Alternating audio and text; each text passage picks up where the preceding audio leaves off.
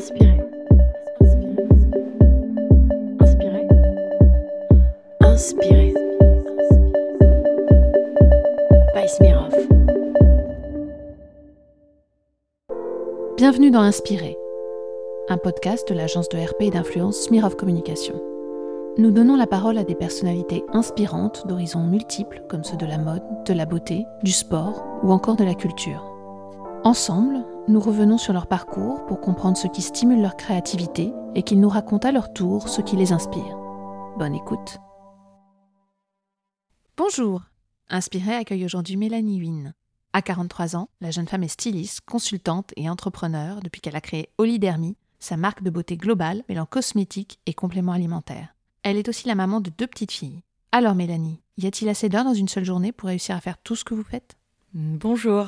Non, je, je crois pas. Je pense que mes journées feraient 48, 72 heures. Ce serait. Euh, J'aurais jamais assez d'heures. Mais c'est pas grave, on fait quand même tout rentrer dans une journée et avec bonheur. Du coup, comment est-ce que vous réussissez à accumuler toutes vos casquettes? Je crois que le, la clé, je crois que c'est être organisé. Mais je suis de nature très organisée, donc j'essaie vraiment de, de bien minuter chaque chose. Bon, ce qui peut paraître un peu moins spontané et des fois trop contrôlé, ce que me reproche mon mari, mais au moins j'essaie de faire tout tenir dans une journée.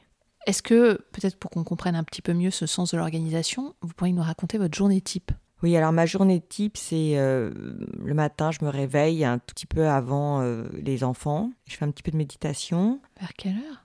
6h45. Ah ouais.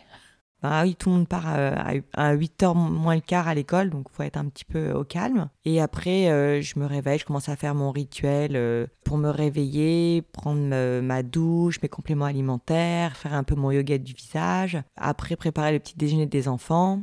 voir si tout le monde s'habille bien et prêt pour partir à l'école. Et quand les filles partent à l'école, après, j'essaie de faire, euh, je sais pas, 30-45 minutes de sport. Et après, je saute dans mes vêtements et je vais au bureau. Ok. Et là, c'est euh, les bureaux de votre société. Voilà, c'est bon. J'ai beaucoup de chance parce que c'est vraiment à côté de la maison, donc je gagne beaucoup de temps de, tra- de trajet de transport. Euh, là, au bureau, euh, ben, on est à fond. On est une petite équipe de que de filles. Euh, c'est tombé comme ça, mais euh, ça se passe très bien. J'adore travailler en équipe. J'ai toujours aimé travailler en équipe. Je pense que c'était comme quand j'étais au magazine. Au Leader, il y a eu un an, mais ça fait. je travaille sur le projet depuis plus de 4 ans maintenant. Donc c'est vrai que maintenant j'ai un peu formé une autre équipe à côté euh, de mon premier métier qui est styliste.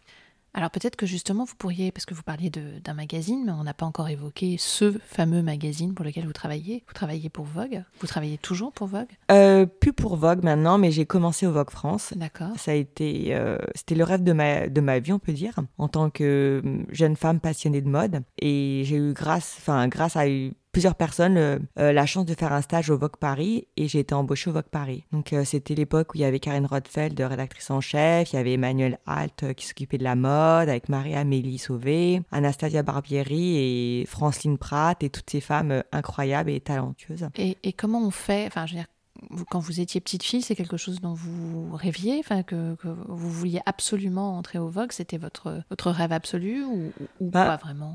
Ça s'est décidé au fur et à mesure. on va dire que je suis née euh, enfin dans les années- la fin des années euh, 70 enfin début 80 et c'est vrai que c'était euh, l'époque des top modèles euh, qui nous faisaient rêver. C'était Peter Lindbergh c'était euh, euh, Bruce Weber. Donc c'était euh, j'étais baignée là-dedans et j'ai toujours aimé euh, la photo et les mannequins. Donc euh, oui c'était mon rêve de j'achetais enfin je dépensais tout mon argent de poche de mes babysitting euh, dans les magazines. Donc c'était mon rêve hein. c'était soit d'aller- soit d'aller travailler au Max ou au Vogue. Enfin c'était le Vogue Italie à cette période. Tous ces magazines. Et, et comment ça s'est passé? Donc vous êtes rentrée pour faire un stage?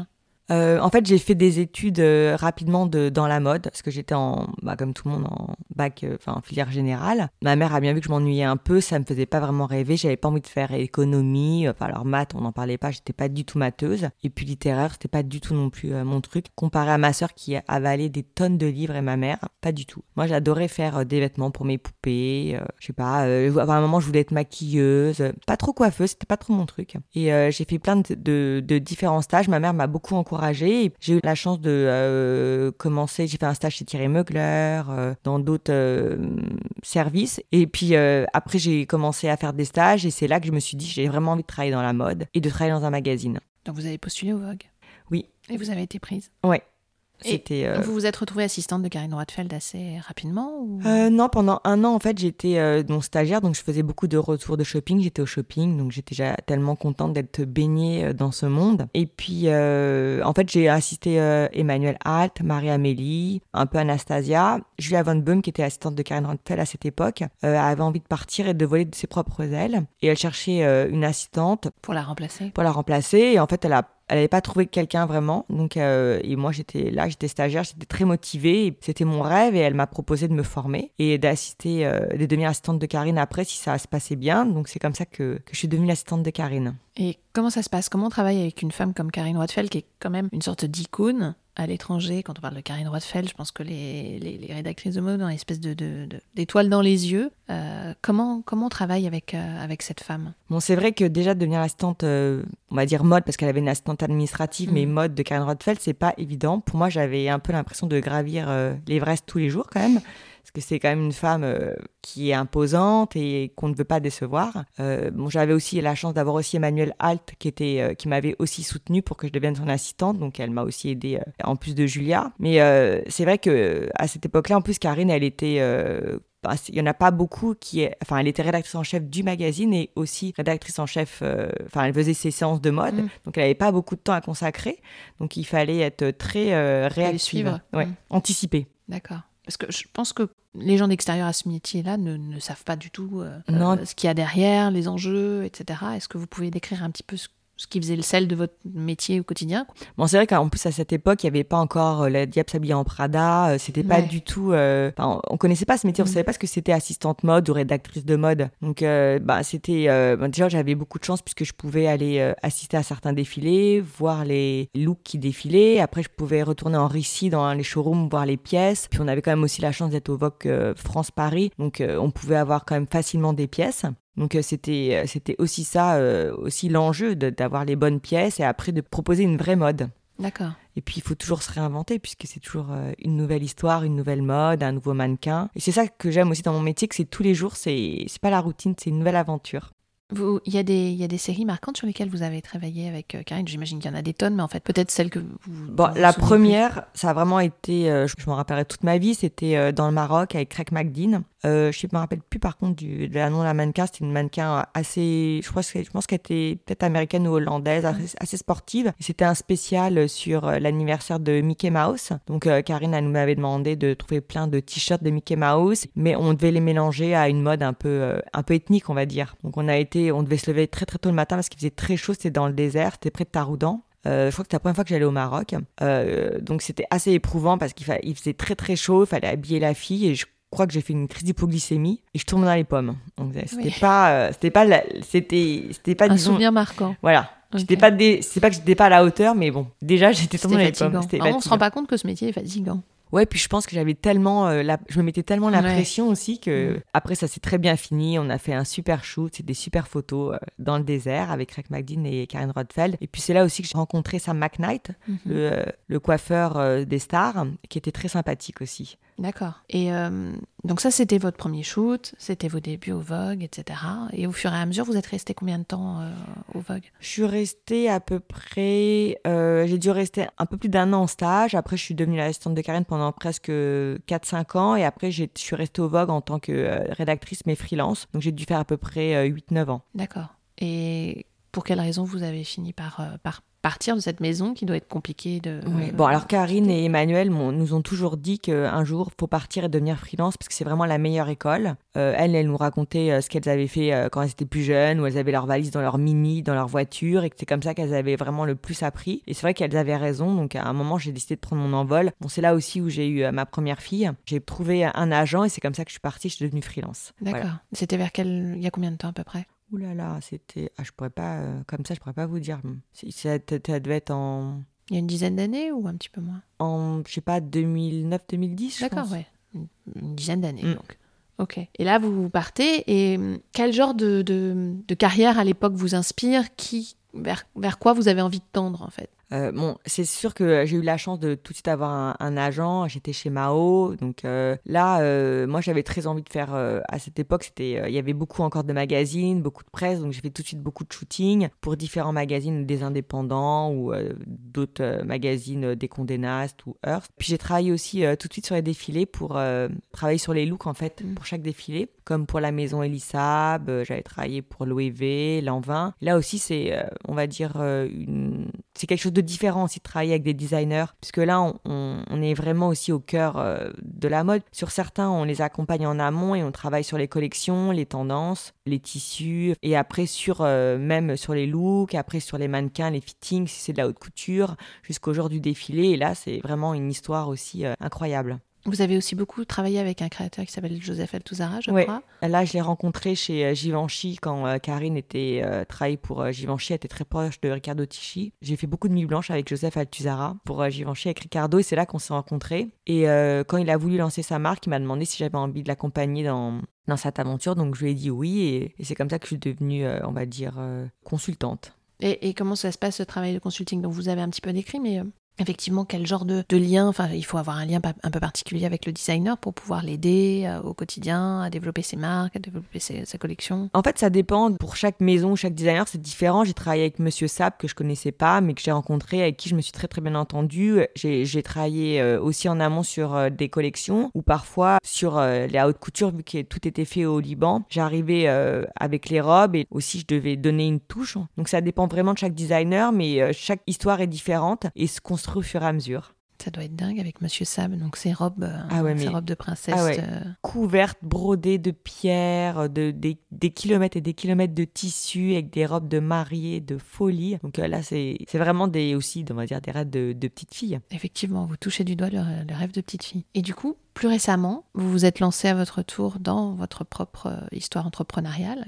Comment ça s'est passé? Moi, j'ai toujours été passionnée par euh, tout ce qui est nutrition et wellness, euh, beauté. Euh, et c'est vrai que j'étais, avec les années 90, j'étais passionnée. Je regardais toutes ces mannequins, déjà, qui étaient des femmes aussi, on va dire, entrepreneurs. Que ce soit Cindy Crawford avec sa cassette, Elle McPherson avec ses poudres wellness, ou Christy Turlington avec son yoga. Donc, tout ça, ça faisait déjà partie, on va dire, pas de mon quotidien, mais bon, de mon paysage. Et puis, Bon, j'avais pas envie de devenir nutritionniste parce que j'étais pas bonne en sciences euh, ni en bio et tout ça. Puis j'avais toujours euh, cette passion pour la mode et la photo. Puis à côté de ça, j'avais la beauté. Mon meilleur ami qui était euh, lui médecin, chirurgien, spécialiste du rajeunissement facial, avec qui je parlais toujours. J'échangeais beaucoup sur la beauté. Puis c'est vrai que comme je voyageais beaucoup à cette période, j'allais beaucoup en Californie, en Asie. Il me prescrivait beaucoup de compléments alimentaires, surtout des, des huiles de bourrage, de l'huile d'onagre, pour pas avoir la peau trop sèche. De fil en aiguille ça a toujours été un peu dans ma tête de me dire qu'est-ce que je pourrais faire dans la mode ou dans la beauté, quelque chose un peu croisé. Puis c'est vrai que sur les défilés et sur les séances de mode, j'ai eu beaucoup de chance puisque j'étais toujours au contact d'experts comme euh, Tom Pêcheux euh, ou euh, tous ces grands maquilleurs qui ont toujours plein de conseils à vous donner sur la peau. Donc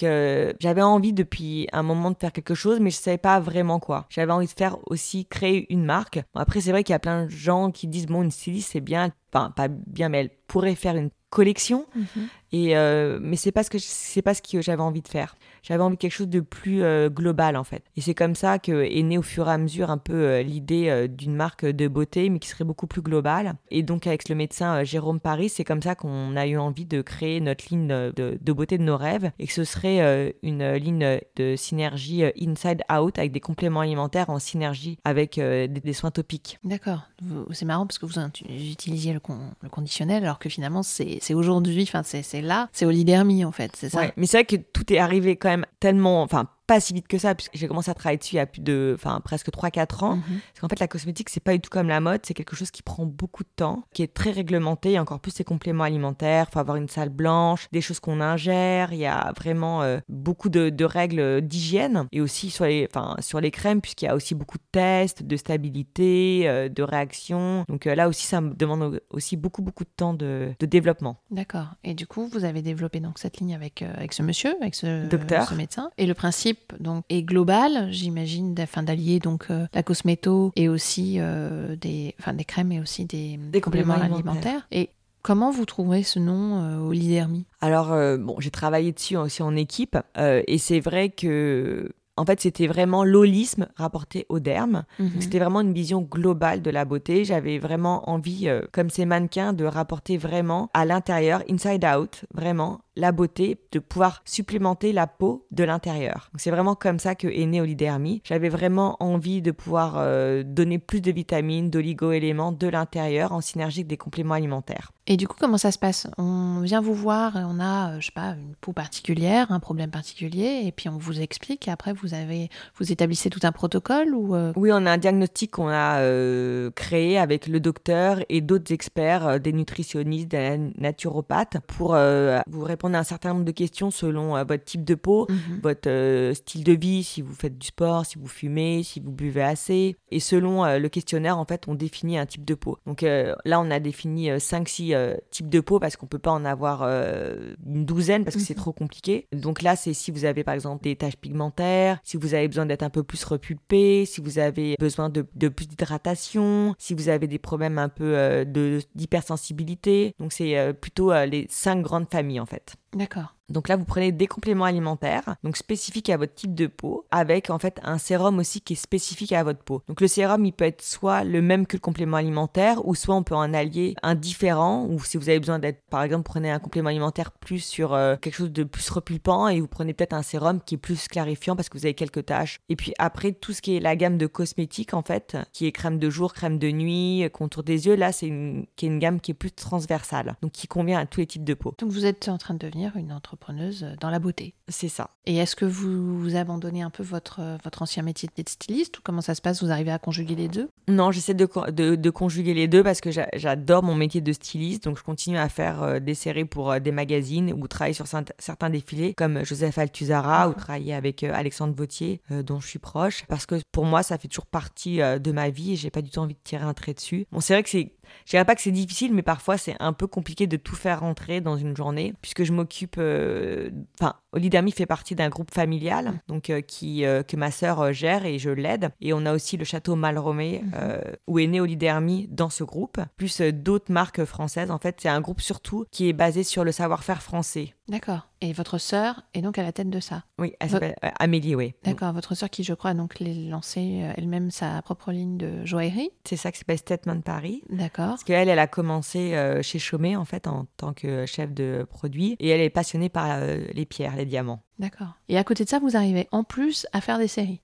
Oui, bon, j'en fais de moins en moins, mais je continue à en faire. Parce que j'a- j'adore travailler en équipe, euh, j'adore la mode. Et puis ça me nourrit, en fait. C'est euh, Tout ça, c'est... Enfin, si j'avais pas travaillé dans la mode, j'aurais jamais euh, lancé Olidermi. Oui, tout ça se répond finalement, effectivement. Tout à fait. Et que- quel projet vous avez avec, euh, avec Olidermi? Alors, ce qui est bien avec Olidermi, c'est que comme c'est holistique, c'est quelque chose qui est quand même assez vaste et assez global. Donc, euh, c'est donc les compléments alimentaires en synergie avec des soins topiques. Et à côté, j'ai associé euh, du yoga du visage, puisque euh, c'est vrai que depuis, on va dire, 6-7 ans, je fais du yoga. Ça m'a beaucoup aidé et beaucoup apporté. Et en fait, j'allais au Tigre Yoga et j'avais vu qu'il y avait aussi du yoga du visage que je trouvais exceptionnel et que j'avais essayé. Je me- et je me disais, mais c'est vrai qu'on fait beaucoup de sport ou de détente en fait sur le corps, mais pas assez sur le visage. Quand je parlais avec le docteur Paris, il me disait que oui, effectivement, c'était très important aussi de détendre en fait ses traits, plus que de les muscler, parce qu'en fait, c'est ça les, les- on va dire les rites d'expression, c'est qu'il faut surtout les détendre en fait pour moins marquer. Donc c'est pour ça qu'on a euh, créé des exercices de yoga du visage avec une experte qui s'appelle Sylvie Lefranc, qu'on a aussi associée euh, à Olidermi. Et à côté de ça, on a travaillé aussi avec des nutritionnistes, puisque je suis passionnée aussi de nutrition, pour euh, développer des programmes aussi de petits déjeuners spécifiques à votre type de peau D'accord.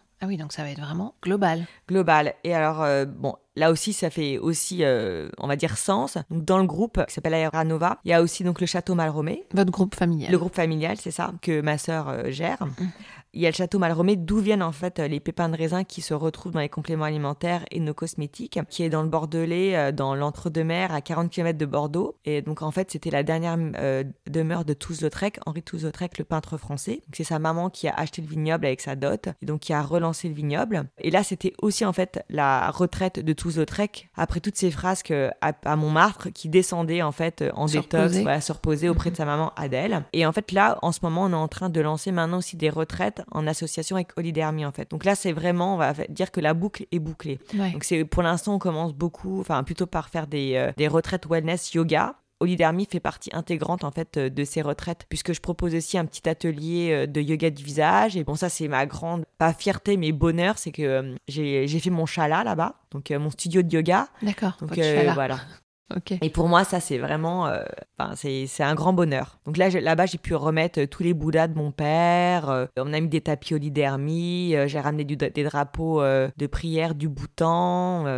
Vous, avez déjà été au Bhoutan? Oui. Waouh, quelle expérience. Ouais, on a été, j'ai eu beaucoup de chance. On a été avant, pas très longtemps avant le confinement, on est parti au Bhoutan et j'avais été aussi au Tibet. Donc c'était vraiment mes, mes destinations rêvées, on va dire. Juste avant le confinement?